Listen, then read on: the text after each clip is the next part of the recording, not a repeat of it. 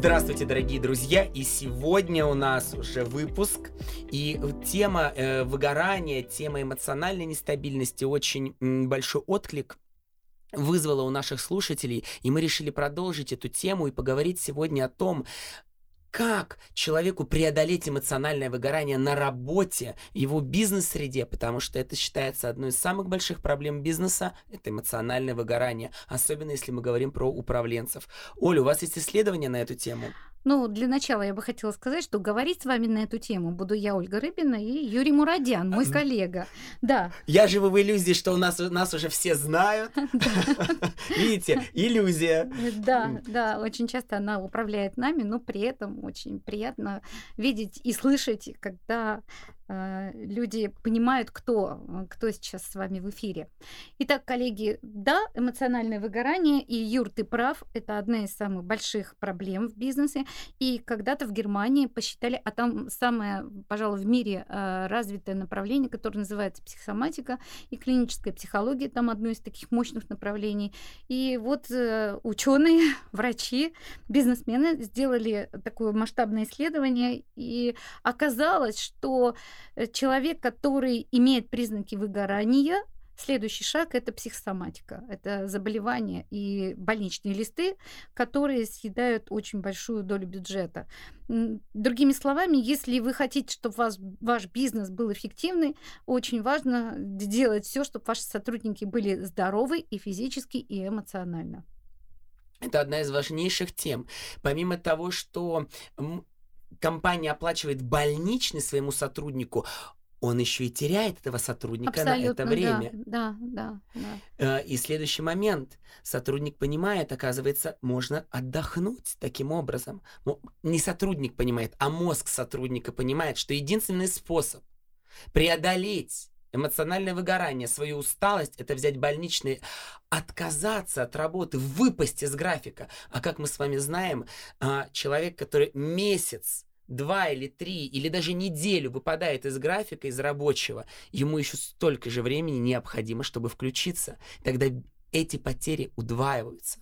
Абсолютно. И здесь такая двойная история. А, теряет собственник бизнеса, а, теряет бизнес и теряет сам человек. Потому что а, эмоциональное выгорание, оно всегда сопровождается неудовлетворенностью, снижением эмоционального фона, снижением энергетических составляющих человека. То есть это крайне неприятное для человека состояние. И единственное, один из способов, как можно себя вернуть, это сходить на больничное и отдохнуть.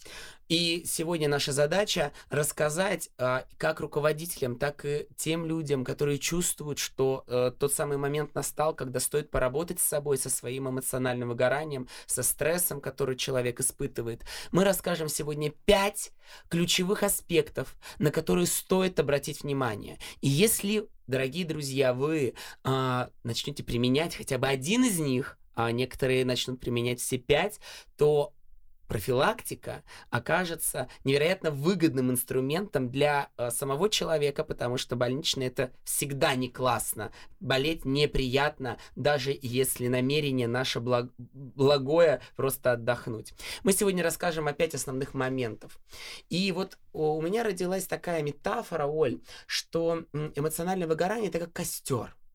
Вот э, костер горит, вроде все работает, все хорошо, он трещит, но закончились дрова. Закончились дрова, и мы начинаем спешно что-то делать с существующим костром, как-то менять э, эти бревна. Он может даже разгореться в какой-то момент вспышками. Да, это когда мы включаемся, когда мы выходим на силе воли, а потом бац, и все затухает, и угольки гаснут. Вот, Оль. Да, Юра, ты прав, и потом все труднее и труднее восстановить этот огонь. Ну, ты сейчас метафорично описал вот очень четко то, что происходит на самом деле с человеком. А, сначала всплеск вот такой всплеск желания, энтузиазм, энергия, очень много работы, очень много идей, и, и тут очень такой позитивный стресс, и человек на этом энтузиазме, он начинает творить чудеса.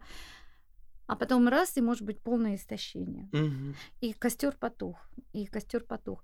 Но это, это-то бы ладно. Тут хоть были приятные такие воспоминания, что я на энтузиазме. Здесь просто стоит вопрос, как распределить вот это вот свое топливо. Но бывает так, что выгорание очень часто связано и не, не только вот с этим всплеском энергетическим, когда я решаю какую-то интересную задачу.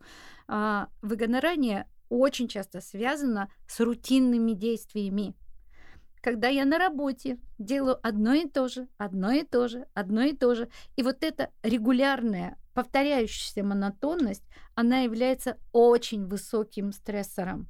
Очень высоким стрессором. И э, монотонность, она вот такая, может привести как раз к тому, что все, я устал. Я Мгм. устал. Там как раз топлива нет, когда Мгм. монотонно. И еще один а, такой стрессирующий фактор это, конечно же, общение с другими людьми. Те люди, которые очень много общаются, это все те, кто а, специалисты помогающих профессий, это врачи, учителя, это коучи, психологи, психотерапевты, это те, кто работает в продажах с людьми. А, У них очень большая нагрузка, психологическая нагрузка, потому что они общаются с другими людьми. Еще Карнеги говорил, нет ничего более тяжелого, чем общение с другими, чем другой человек. И поэтому вот ежедневно повторяющиеся вот эти ситуации, когда я общаюсь с другим человеком, тоже может привести к, к выгоранию. Мгм. И ваш метод, ваш способ, ваша э, кандидатская работа как раз была про эмоциональное выгорание. Вот вы, что бы посоветовали человеку, работа которого связана, а работа, работа каждого связана с рутинными действиями. Абсолютно согласна с тобой. Но От этого не убежать, ну никак. да, Э, Мы да. можем говорить об этом сколько угодно, но любой, любое занятие так или иначе превращается в рутину. Да, это, это есть. э, Рано или поздно мы привыкаем к тому, что мы делаем, и это становится для нас рутиной. Но здесь чисто механически есть способы решения этих задач. Ну, сейчас в литературе очень много пишут, там в журналах, если почитаете, то как можно разнообразить свою жизнь, как можно разнообразить свою работу. То есть выйти из рутины на самом деле не так сложно. Главное поставить себе задачу и понимать, что если там я что-то делаю монотонное, то мне нужно в какой-то промежуток времени, у каждого он будет э, свой, сделать что-то необычное. Самый такой простой способ, как вот освободиться от этой рутины, это встали и прошли спиной Мгм. попить кофе, спиной попить кофе. Это, казалось бы, такое простое действие, но оно необычное для меня. И э, оно выбивает меня вот из этого, из этой рутины, из привычной, и, и оно э, помогает нервной системе хоть как-то справиться. А, вы можете нач- написать записку э, левой рукой. То есть сделайте что-то, чего вы до этого момента не делали. А, это, ну, это чисто такие технические способы. это важно. Это, это- да, абсолютно. А, в нейропсихологии существует очень много таких способов, которые помогают урегулировать работу пра- пра- правого, левого полушария, например. Там. А, э, вы, когда вы одновременно такое детское упражнение, помнишь такое упражнение? Э, Одной Да. рукой гладишь живот, другой гол- рукой гладишь... И в разные э, стороны, И в разные стороны, делать. разный темп. А, ну, в общем, вот такие вещи, они, казалось бы, детские такие, но они работают, они реально работают. Но кроме этого, я бы, конечно, обратила внимание на более глубинные такие способы э, работы с выгоранием. Как показывают исследования, выгоранию в большей степени подвержены те люди, которые, внимание, добросовестные и ответственные. Да, да. Перфекционисты так называемые. Абсолютно. Название очень четко соответствует тому, что вот на самом деле они делают. Да, это все сделать наилучшим образом. Не На- наилучшим, идеально. Идеально. Тут вот не, не на идеально. Я А, хочу да, сделать идеально. Очень важная поправка, да. Именно поэтому перфекционизм не насыщаем. Как бы ты ни сделал, оно не идеально. Мгм. А идеального-то нет, оно просто не существует в природе. И вот люди, которые очень добросовестны, они подвержены, вот перфекционисты, они подвержены как раз вот стрессовым ситуациям. Тут все очень логично, потому что все, что я делаю, оно никогда не будет идеальным. И это является стрессирующим фактором, и э, рано или поздно человек придет к выгоранию. И вторая такая личностная особенность – это а, люди, которые, люди, которые у них такая миссия э, спасать других людей Спасать других людей. Здесь, знаете, такая штука, что э, я тебя спасаю, и очень часто мы ждем а, в ответ э, благодарности, там, чего-то еще. И вот это тоже может быть таким стрессором. Ибо мы очень часто мы помогаем другим людям, и в ответ мы не получаем благодарности. Более того, наши благие намерения, они иногда интерпретируются как не очень хорошие действия. А, так вот, люди, которые ждут, что в ответ, э, вот я сделал хороший отчет, написал, сейчас меня поблагодарят, сейчас мне скажут, нет, этого может не произойти, и важно быть готовым, готовым к этому. Ну и вот напоследок скажу такую вещь, что это вот то, что личностные характеристики людей, которые более подвержены выгоранию. Ну и еще то, как люди справляются с трудностями. А, бывает э, так называемые копинг-стратегии. Бывает э, часть людей, которые принимают ответственность. Опять-таки перфекционисты, а это гиперответственные. Они ответственны за все, берут ответственность за все, что происходит в этом мире. Казалось бы, такие замечательные качества. Ответственность, желание сделать как можно можно лучше, желание сделать как можно лучше для других людей. Но для человека оно оказывается вот таким вот стрессирующим фактором и э, может привести к выгоранию. Я не призываю сейчас всех перестать быть ответственными, перестать быть людьми, помогающими э, другим людям и желающими делать все как можно лучшим образом. Но я предлагаю каждому из нас научиться быть учеником в этой жизни. Ибо если я ученик в этой жизни, то я понимаю, что все, что я делаю, я делаю для того, чтобы чему-то научиться. Научиться. Я учусь. Я учусь взаимодействовать с родными, близкими, взаимодействовать со своими подчиненными, со, своими, а, со своим руководителем. Я учусь. И если в позиции ученичества есть хорошая такая штука, что ученик может ошибаться. Угу. И вот этот допуск я могу ошибиться. Он э, снижает степень напряженности, и он может быть стать хорошей профилактикой эмоционального выгорания. Угу. И Юр, я к тебе, вот прости, перебила тебя. Я к тебе сейчас обращаюсь как к человеку, который опять-таки вот э, практик. Угу. Практик. Я ведь знаю, что у тебя есть способы, каким образом мы можем помочь себе. Угу. Вы знаете, вы так загрузили меня на самом деле э, вот этой у, у, позиции ученика, и на самом деле очень позитивно, потому что если мы входим в роль ученика, и она предполагает ошибки, да, да. И она предполагает адекватное, вот тут ключевое слово, адекватное реагирование на ошибки. Если я ученик, я имею право ошибаться. Это потрясающая э, пресуппозиция, есть такое в психологии, да. пресуппозиция. То есть у меня есть понимание того, что я могу ошибаться. Это очень круто. И в то же время, вот вы сказали, разница между наилучшим образом и идеально. Если у меня есть желание сделать наилучшим образом, исходя из моих возможностей. Абсолютно, абсолютно. Я могу сделать хорошо настолько, насколько я сегодня могу это сделать. Вот, и это ключевая разница. И если мы говорим о способах, то я, как человек, который работает постоянно с эмоциональным выгоранием в бизнесе, э, нашел несколько способов. Первое, что необходимо сделать э, ученику, учени, ученику. Ученику Юра. Классно. Да, работает. Юра работает. Работает. Первое, что не... давайте договоримся, мы все ученики. В этой жизни. В этой жизни. И первое, что необходимо сделать ученику, это время X. Это, не, это тот момент жизни, те моменты жизни, когда вы от полностью отвлечены от той самой рутины. Вы полностью отвлечены от решения задач. Вы полностью свободны. Я называю это энергией ребенка. Когда мы пробуждаем внутри энергию ребенка, когда мы ни о чем не думаем, нам просто интересно. Мы делаем это не потому, что полезно, не потому, что важно, не потому, что мы хотим сделать кому-то хорошо, а потому, что нам хочется. Я просто хочу это и делаю.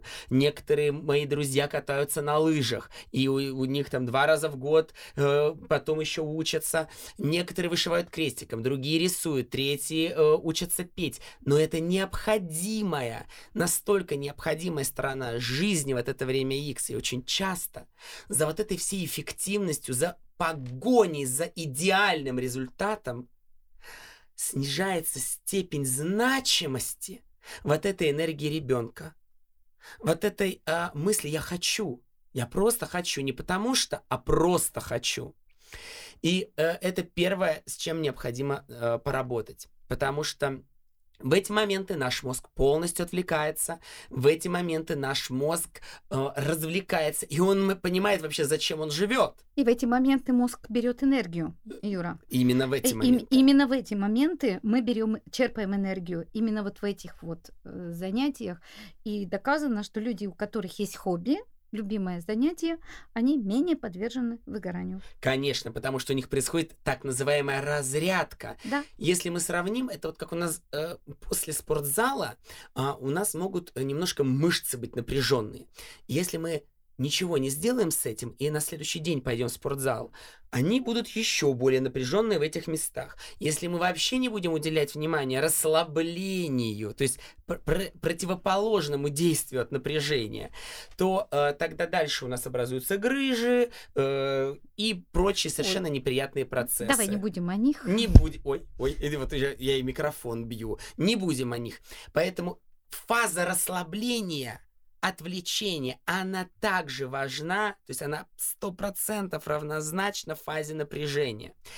А, Следующий пункт, конечно, как мы уже ранее говорили на нашей, а, на нашей прошлой встрече, это работа с ресурсами. Какие мне ресурсы необходимы для того, чтобы решить э, свои сложные ситуации.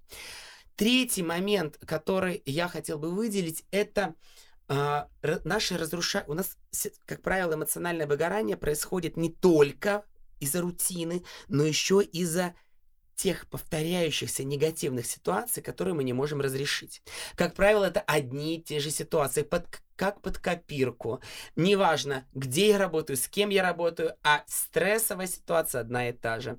И вот тут очень важно выписать эти стрессовые ситуации. С кем они происходят, в какой момент они происходят, э, как я себя веду в этой ситуации, потому что это почва для работы с профессионалом. У- у на- мы, мы сами себя выгораем, это очень важный момент. Вот эмоциональное выгорание звучит как такая очень абстрактная вещь. А что если мы начнем мыслить, я сам себя выгораю, я, я занимаюсь самовыгоранием в этот момент. И вот как раз, когда мы не знаем те самые повторяющиеся ситуации, не пытаемся их разрешить. Я помню, как я работал с одним из э, топ-менеджеров, и топ-менеджер пришел к тому, что одна и та же ситуация повторяется, неважно какой коллектив, э, уже менялся коллектив масса, э, Да. масса раз, Да, да. и я встретил, и сам клиент чувствует огромный стопор. Он говорит, я не хочу решать эти ситуации. Я не хочу. И мы выяснили, что человеку комфортно постоянно... ст- Он, он научился работать с этой болью. Э, уже вот эта вот э, кривая, когда э, всплеск эмоций, потом два месяца э, ах- отходняк снова хватает на полгода, она комфортна. И вот в эти моменты, конечно, клиент встает перед выбором и перед собой настоящим. Он наконец-то понимает и делает выбор. Я хочу эти ситуации разрешать или нет. И он понимает, что очень часто ответственность за эмоциональное выгорание лежит на, выгоревш... на выгоревшем. Ну, это правда, это чистая правда, и, и- ибо это наше отношение к ситуациям, это опять-таки наше отношение к себе, то, о чем мы говорили вот в предыдущем выпуске. И я думаю, что мы можем сейчас идти на завершение. Да, я хотела бы еще добавить одну такую небольшую реплику, что вот займ- за- э, научитесь быть в позиции ученика, это первое, и второе, это снижайте значимость. М, Снижайте значимость. Проблемы могут возникать от того, что нам кажется, что если не это, то все, все, все рушится, мир рухнет, все. На самом деле, сколько раз происходило, а мир-то все еще стоит. Да. Это мы можем считать пунктом 4 и пунктом 5. Снижайте значимость. И посмотрите, каждый раз, когда вы нервничаете, друзья, сильно переживаете, вспомните ситуацию, когда вы сильно нервничали, и ничего плохого не произошло. да. Это возвращает к реальности, потому что очень часто мы переоцениваем значимость стресса, значимость того страха, того будущего страха, который еще не произошел, той опасности, которая на самом деле просто нет. И, конечно, э, мы идем на завершение. И что же вы пожелаете нашим дорогим слушателям, Оля? Побольше детства. Кстати, мы забыли все-таки пятый пункт, друзья, это чувство юмора. Смех — это одна из лучших разрядок для человека. Да. Это психоэмоциональная разрядка, которая крайне необходима. Когда мы смеемся, вырабатываются гормоны радости. Когда мы смеемся, мы заражаем этой улыбкой других. Вот вы просто проверьте. Улыбнитесь человеку, и он автоматически, бессознательно улыбнется вам в ответ. И когда мы работаем со своими эмоциями и включаем ту самую энергию ребенка, мы невольно делаем добро, не спасаем, а просто делимся, жая их этой улыбкой. Да, хорошее